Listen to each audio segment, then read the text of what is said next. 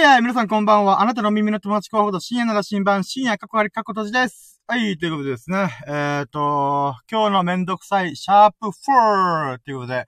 えー、ジョギング終わりのラジオを今撮っております。でですね、えっ、ー、と、今日は、まあね、めんどくさいで言うならば、あの今書いてる記事、今書いてるというか、今日書いた記事で、えっ、と、後から紹介するんですけど、あのね、その記事書くだけでもね、3時間かかった。びっくりした。あのね、まあ、ちょっと考えないといけないとか、調べないといけないことがいっぱいあったんで、あまあ、なかなか、こう、大変なやつだったんですよね。で、どんな記事かっつうと、まあ、後で、後で話すんですけど、あ、後でというか、次のラジオで話すんですけど、あのー、なんていうかな。あ、なん、そう、今のなんていうかなとか、えー、っと、とか、えー、っと、なんつうか、とか、いうのを、なんで俺はこんなに多いんだろうっていうのをちょっとね、あの、昨日帰りがてらね、ラジオ終わっとった後に、自分の放送を聞き直した時に、もうね、10秒以内に、えー、っと、とか、なんというか、えー、なんていうのかな、とかを、10回、10回じゃない、3回、4回ぐらい言ってるんですよ。10秒以内にですよ。もう、ほぼそれは、あの、えー、っとしか言ってないじゃん、みたいな、そういうのがあったんで、これね、ちょっとどうしたもんかなと思って自分調べたんですよね。だからね、その、なんか、そういう決まりのこの、その、なんか、とかいうのも、ダメですよね。うん。だからね、ちょっとそこら辺を話そうかなと思ってます。で、一応ね、その記事には書いてなかったけど、このあーとかえーとかっていうのを、えっ、ー、とね、あ、まあ、えっ、ー、とフィ、フィラーだったかな？フィラー。フィラーっていう言葉があって、それが、あのー、あそう、今のあのーとかもね、うん、そうなんだよ。もう癖になっちゃってんだよな。勢いで喋っちゃうから。で、まあそういうのも全部、あの、フィラーっていうらしいんですね。で、このフィラーをなくすために、このグー、えっ、ー、と、記事、ブログ記事とかでいろいろ調べてたんですよね。で、唯一、ああ、これはちょっとやってみたいなと思うのが、ごっくん作戦っていうのがあって、この、あーとか、えーとか、なんて言うか、とかいうこと、言う、言う瞬間に、うって、この、なんていうか、一回飲み込む。ごっくんするみたいな。だから、例えば、えっ、ー、と、今のえーととかもダメですよね。うん、だからな、癖がつかないんだよな。例えば、私の名前は深夜、過去から過去閉じですっていうのも、私の名前は、えー、っと、深夜っていう風な言い方じゃなくて、私の名前は、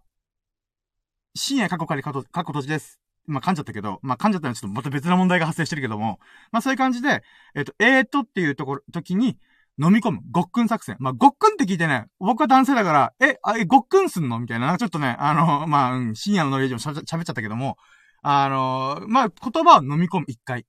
だから、えーととか、あのとか、なんてんだろうなとかいうのも、えー、今の、またえーとって言おうとした。ごっくんする。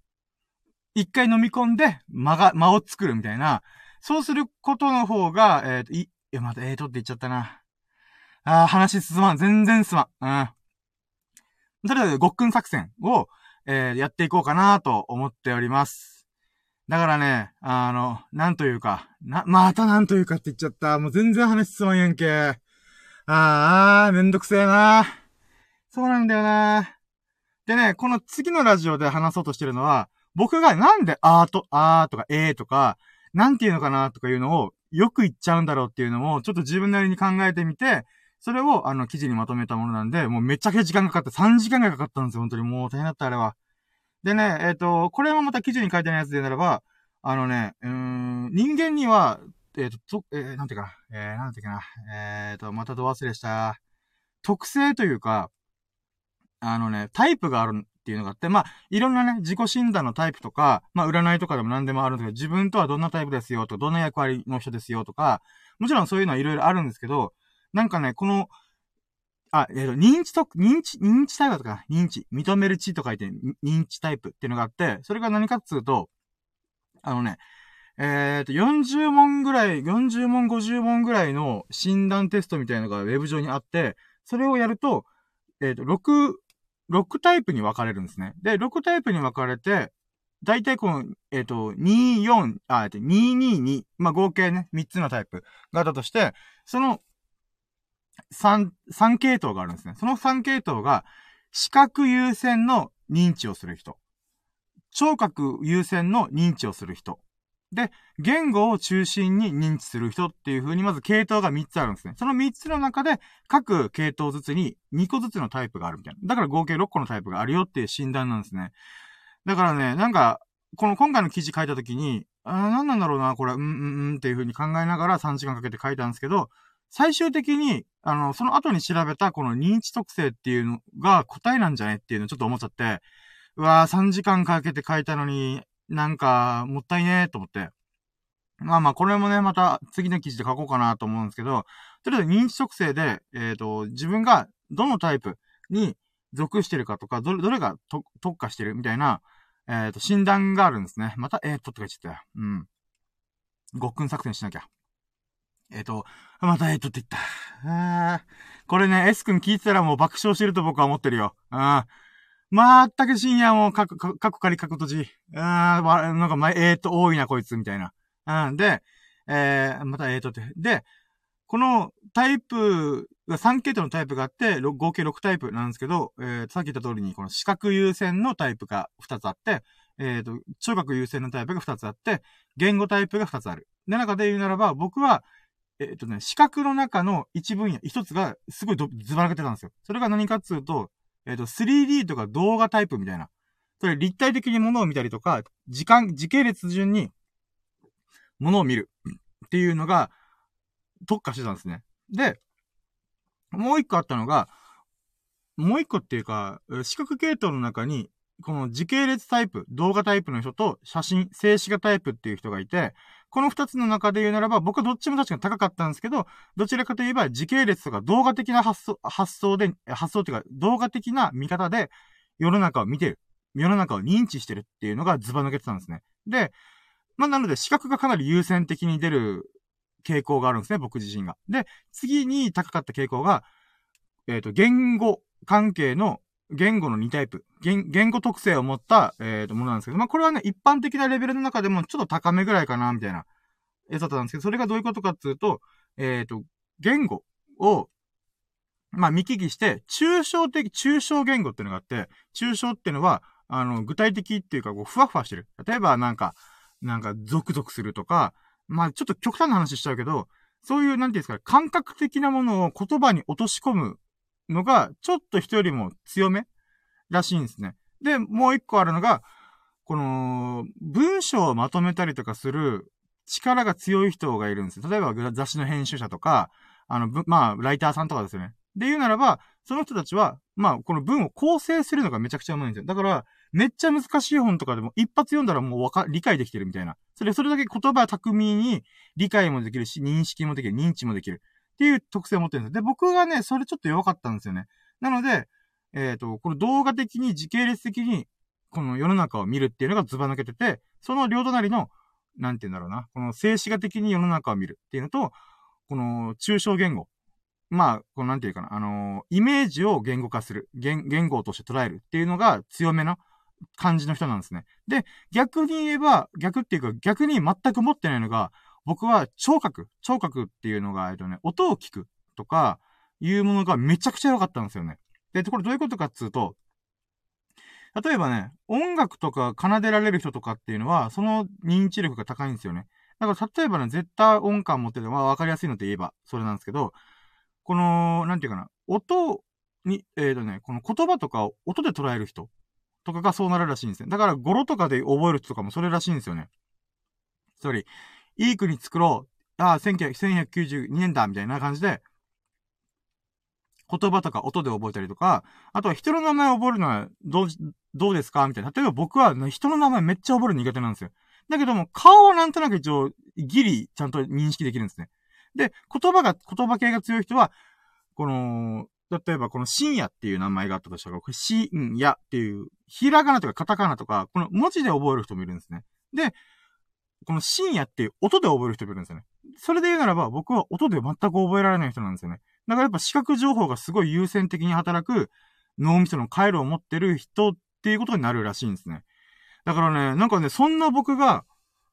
なんて言うんだろうな。うーん、ぶっちゃけ動画作るのあんまり得意じゃないんですよね。なかなか時間かかるし、うわめんどくせーとか思ったりする人なんで、それなのに僕は動画的な、世の動画的に世の中を見たりとか、あの、発想、発想っていうか、まあそうだね。あなんていうか、この、自分の中でこの物事を捉えるときには、時系列とか動画的な流れで見るんですよね。だから地図とか紹介するときも、僕の場合は、例えば近くまで人に来てもらって、その後に目印、今ここぞ、ど、君ど、今、あ例えば、お前今どこにいる？みたいな話になって、えっ、ー、と、何々が見えるよみたいな、薬の、薬屋の看板が見えるよとか、そう言ってもらって、ああ、じゃあそこをね、あのー、もうちょっと進んだら十字路があるから、その十字路が右に曲がって、そこでまた右に曲がれば路地があるから、そこから入ってこれば着くよとか、そういうふうに自分が見てる、歩いてる映像を思い浮かべて、時系列を思い浮かべて、説明するんですよね。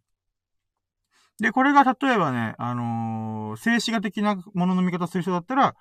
確か、あのー、地図で書いた方がいいとか、もしくは言語のまとめるのが上手い人だったら、そこもまた地図書いた方がいいとか、あとは、えっ、ー、と、言、あ、音の人何だったかな？音の人はシンプルに言葉で右に曲がって左に曲がってレッツゴーみたいな、だったかな？ちょっとごめんなさい、うろ覚えで申し訳ないんですけど、まあ、そういう風に、あの、特性が現れやすいんですよね。なんかね、それすげえ興味深いと思って、まあ、そこら辺をね、今度友達にもちょっとやってもらおうかなと思って。まあね、ただ40問ぐらいから結構大変だけどさ。うん。まあだけど、この自分を知るっていうのもまあ結構面白いから、診断系のゲームとして遊んでみてっていう感じだったら、割と聞いてくれる人もいるのかなと思って。だからね、認知特性っていう分野っていうか診断があるんだなっていうのがね、すげえ興味深かった。だからね、この認知特性っていうのを自分でみ、わか、自分でどういう脳の回路をしてて、どういう風に世の中を見てるかっていうのが分かれば、例えば勉強の仕方とかも変わってくるらしいんですよね。えー、だから僕の場合は、なんていう、えっ、ー、と、視覚的なものが強いんで、視覚とか、視覚じゃない、えっ、ー、と、動画的とか時系列的なものがすごい強く反応する人なんで、例えば、驚かれたことがあったら、ちょっと印象的なエピソードがあったんですけど、それは、例えば僕が歴史の年表をパッて見たときに、この歴史を、例えば、な、えっ、ー、と、1900何年とかいうふうに、で、何々が起きたよ。どこでどこで何が起き、な、な、えっ、ー、と、例えば、イタリアで何々が起きたよとかなった瞬間に、僕はその一文をパッと見たときに、あー、1900年代初頭のイタリアだったらこんな時代背景だった気がするから、ってことは、うん、まあまあ、なんていうか、電気とかはま通ってないな、ガスとかがメインかな、石炭とかか。ってことは、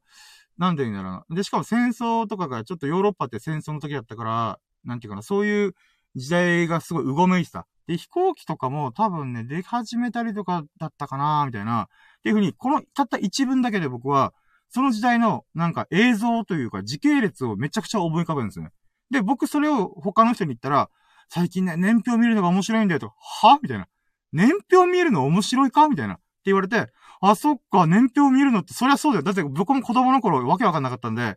なんか今になってその特性が磨かれてるんですよ。えっと、時系列的に物事を見るっていうのが、なんか磨かれてたからこそ、さらに自分の持ってる特性っていうのがフィットしてたんだな、みたいな。ってことは、僕は、あの、なんていうかな。まあ、時系列的に物を見るとか、動画的に物を見るのであれば、歴史の細かいところ、何年に何が起きたとかじゃなくて、大きい大きい流れを認識することによって、僕は歴史を自分でまたこう踏み込んでいけるんですよね。だから、例えばね、僕、中田敦彦さんの YouTube 大学をもうめちゃくちゃヘビーユーザーで見てるんですよね。それなんでかって言うと、それもなんかガテンが言ったんですよ。あ、そっか、僕は時系列で見るから、中田敦彦さんが世界史とか日本史をすっごいエクストリームにわかりやすく、大きい大きい流れを教えてくれるから、あー、なるほどなるほど、みたいな。この流れを知った上で、じゃあ今度は自分が何かの歴史の文献とかパッて見たときに、あー、そっか、こういう流れが確かあったはずだから、こういうふうに、この絡み合ってる時代背景の中で、えっと、この表せてる1900何年イタリアで何が起きたっていうのが、こうなんじゃないかな、ああなんじゃないかなっていうのを、なんか自ら探しに行くとか考え始めるみたいなスイッチが入るんですよね。だから僕はそういう風に世の中を見てるんだなーっていうのは改めて思ったんですよね。で、何が言いたいかっていうと、そんな僕なのになぜかこのブログとかラジオやってるっていう矛盾。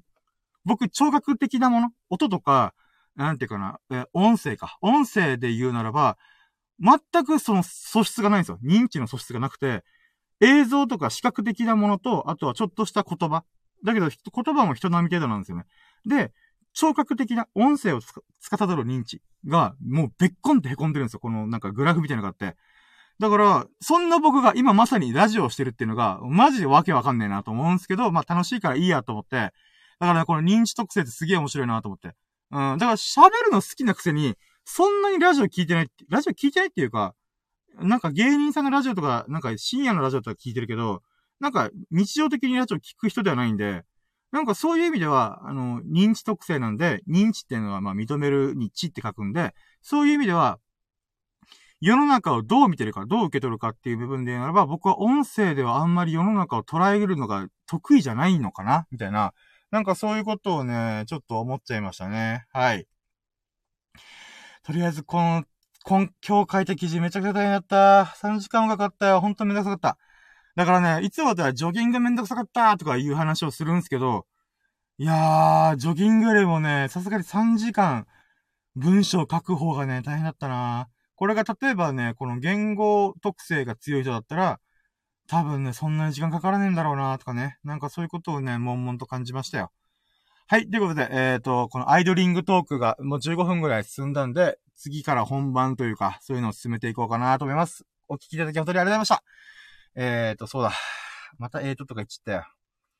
だからね、ごっくん作戦どうにかやりたいけど、なかなか身につかねえなはい。ということで、最後までお聞きいただき本当に本当にありがとうございました。これからも深夜のジャンクコンパスをアップしていきたいと思いますので、次回もお楽しみにしていただけますと幸いです。なんか良かったなと思ってくれましたら、ハートマークやフォローを教えていただけると、モチベが爆上がりしてガンガン投稿いたします。そして売れすぎてぴょんぴょん飛び跳ねます。聞いてくれた方のご意見もお聞きしたらぜひコメントいただけますと幸いです。それでは皆様がほからかな日々を謳歌することを心の底から祈っております。Thank you for listening. Have a nice day!